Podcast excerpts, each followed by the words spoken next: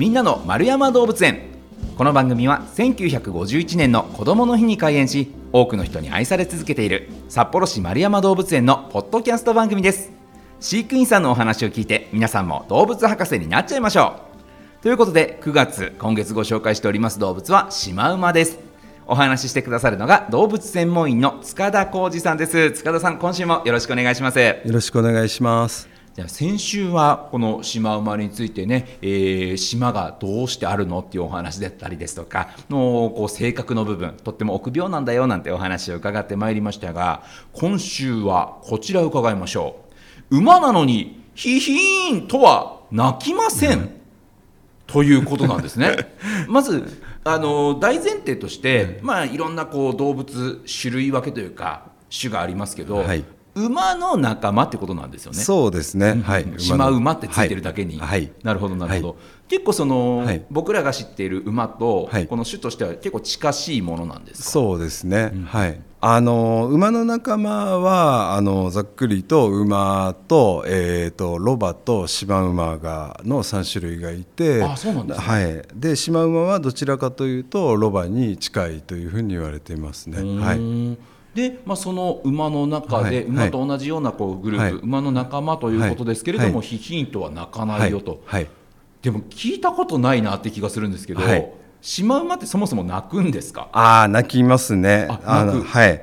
でヒヒンっていうよりもどっちかっていうとこう犬のようにこの鳴き真似するのがもう他の動物含めとっても恥ずかしいんですけど、なんかこうワンなんかねすごい恥ずかしいですよ。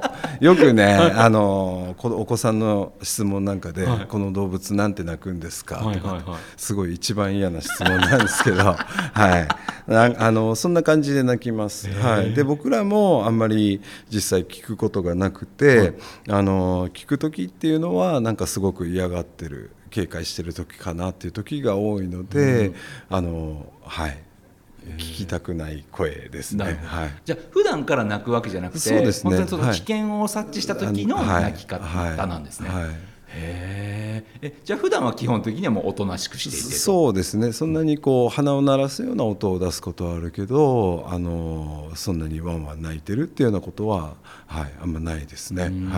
こう動物の種類によってはね、はい、その鳴き声でコミュニケーションを取るよみたいな動物もいると思うんですけどさすがにそういったことではないんですか、ね、あのそういう状態もあのなんていうのかな群れでこうコミュニケーションを取り合う動物なのであるかとは思いますけど、うん、はいあの丸山動物園でもしそれを聞かれるとすれば何かを嫌がってるかなと思います。なるほど、はい、だからこうね動物園で見に行って、はい、泣かれたらあ俺のこと嫌いなんだなっていうことですね。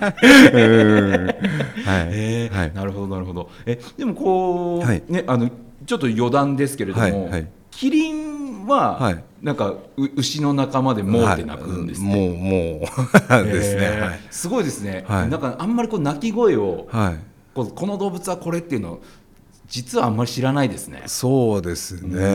はいちなみに、まあ、先週もねこの縞模様の秘密について伺いましたけれども、はい。はい、こう僕らがあんまり知らないこの縞模様について、はい、なんか他になんかこうえー、そうなんだっていうようなお話ってあります？あ縞模様ですね、あのー、こうよく見るとすごく臆病で、あのー、怪我をしたりとかっていうそのね治療しあの治りかけの後なんかこう見つけることができると思うんですけど、あのこう肌は黒いんですよね。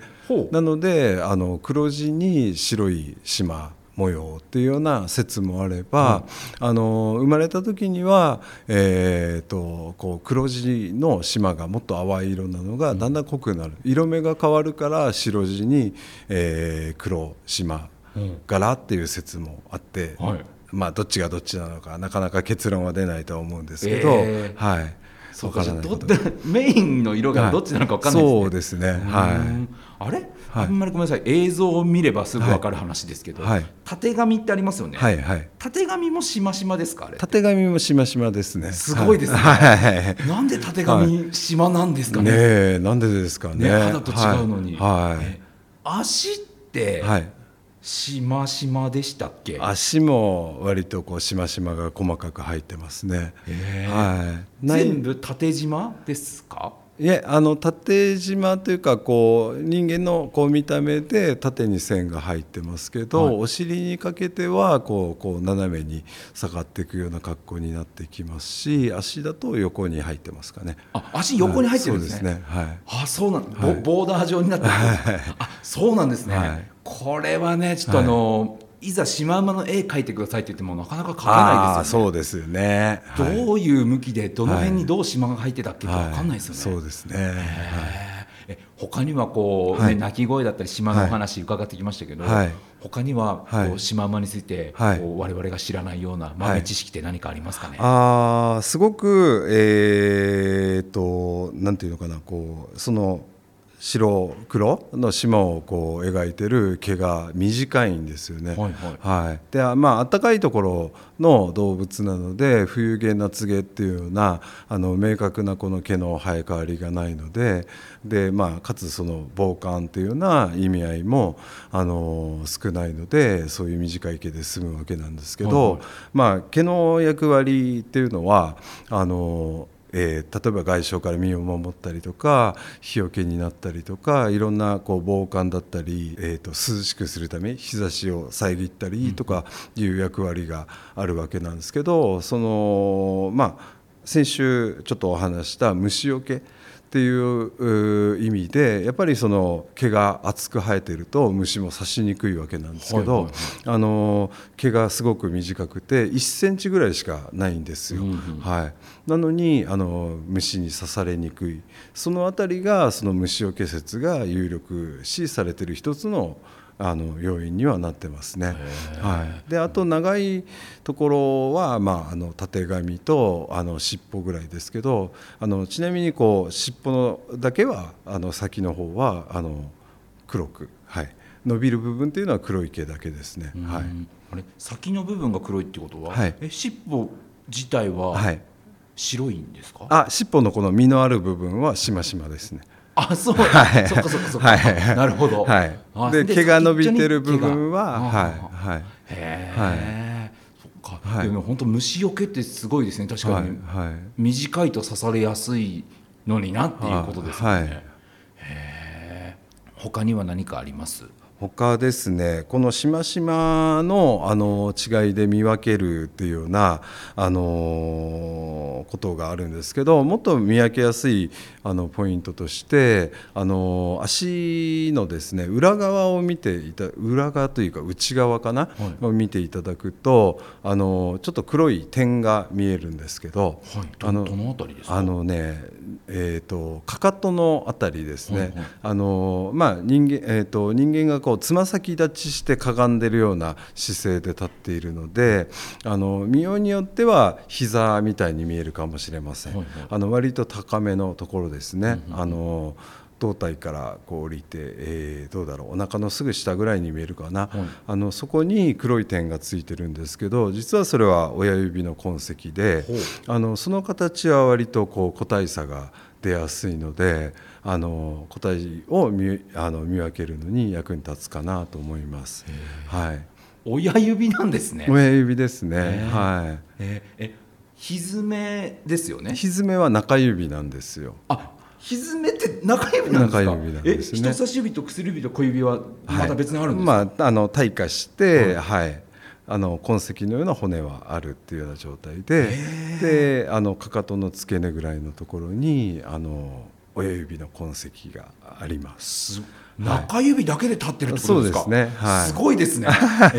ええはい。それはもう、はい。シマウマに限ったことじゃなくて、はい。あの馬の仲間はみんなそうってことですか？そうですね。はい。全然知らなかった。ああ、そうですか。まあそれでね競走馬なんかはその一本の指で立ってそこにこう力を集中するので速く走るなんていうような言われ方をするかと思うんですけどうん、はい。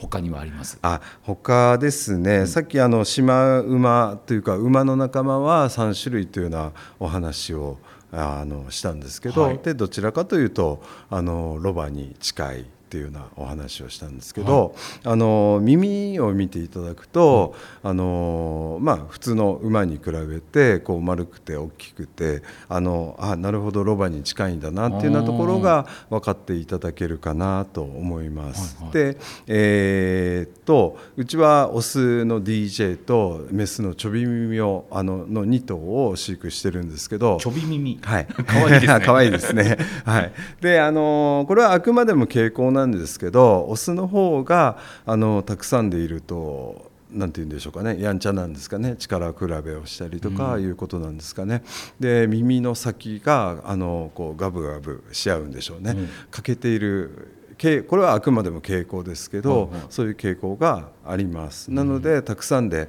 あの飼育しているサファリみたいなところでたくさんのシマウマを見るときにあの遠目にああの子は耳がこう欠けてるからオスかなとか綺麗だからメスかなとかそういう見方をするとちょっと楽しいかなと思います。はい。確かにねこうライオンみたいにねパはい。ッと見でオスメスわからないですもんね。はい。あーそこで見分けるんだ、はい。あとちなみに今耳のお話出ましたけど、はいはい。やっぱりこう、はい。臆病っていうことは、はいはい早く敵に気づきたいから、い。視力だったり聴覚はい。だったりっていうのははい。優れてるもんなんですか、そうですね、まあ、ただあの、どのぐらいいいのかっていうような犬なんかだとね、もう本当になんていうのか、たくさんの臨床例があって、そのなんだろう、えー、と嗅覚なりあの、そういった細胞の数がっていうようなデータがあったりするんですけど、あの具体的にどのぐらいいいかっていうようなお話はなかなかできないんですけど、やっぱりとても敏感でありますし、あのなんだろう。耳をよく動かしますねいろんな方向に、聞こえた方向に耳を向けてその情報を集めようとするっていうようなことがあったりとか目はあのまあえー、とこう横向きについているのでほぼほぼあの真後ろ以外は見えるぐらいのその視野の広さを持っているっていうような、はい、ところがありますね。はい。いやだから本当ねこう身を守るためにやっぱはい。常に常に周りに神経をはい。配ってっていうことなんでしょうね。そうですね。はい。他にはありますまだ。他にですか、えーまあ、普通の馬だったら、あのーなんだろうたてがみも尻尾も伸びてで、まあ、馬なんかだったらこう見せるためのこうトリミングあの散髪したりとかっていうようなことはあるんですけど、はいはい。あのシマウマのたてがみっていうのはそんなにこう伸びないんですよね。でただ尻尾の方は結構伸びまして、でまあ先だってあの一頭より臆病な方のメスのちょび耳の尻尾があのすごく伸びてまして、でまあほっといてもよかったんですけど、なんせ臆病なんで自分でその尻尾踏んづけてびっくりして怪我したりしたら大変だと思って、あの半分ぐらいに切りました。はいえすごいえそんなにこう踏んづけるほどに長くなるあそのぐらい伸びますね。はいはい。えでも野生下でははいほったらかしになってるから、はいもう伸びっぱなしってことですよね？伸びっぱなし、まあ、ただあのあの抜けることもあるでしょうしその摩耗したりっていうようなこともあるでしょうしあの、まあ、個体によってですねうちもあのオスの個体は全然伸びないんですけど、あのはい、メスの方がなぜか伸びていてあの切ることになりました。面白いですね、自分の尻尾踏んづけてびっくりしちゃうっていうね、はいはい。可愛らしいですね。は いいやいやそうね。驚くかどうかは分からないんですけどもうなんせそのぐらい慎重に取り組まないと、シマウマはこう怖くて、はい、飼育できないですね。ねすごい。だから、こうシマウマ自身も神経質だけど、はい。はい。こう飼育する側の方からしても、はい。かなり神経質にならなきゃいけないってことなんですね。そうですねい。やとっても面白いお話聞かせていただきました、まあ、今週はね、えーこう鳴き声のお話から始まりましてもういろんなね、えー、シマウマのこうトリビア豆知識なんかを伺ってまいりました。また来週もお話伺ってまいります、えー丸山動物園のホームページでは日々の動物の様子やイベント情報も紹介してますのでそちらもぜひご覧ください。ということでこのお時間はシマウマについて動物専門員塚田浩二さんに伺いました。塚田さんありがとうございました。ありがとうございました。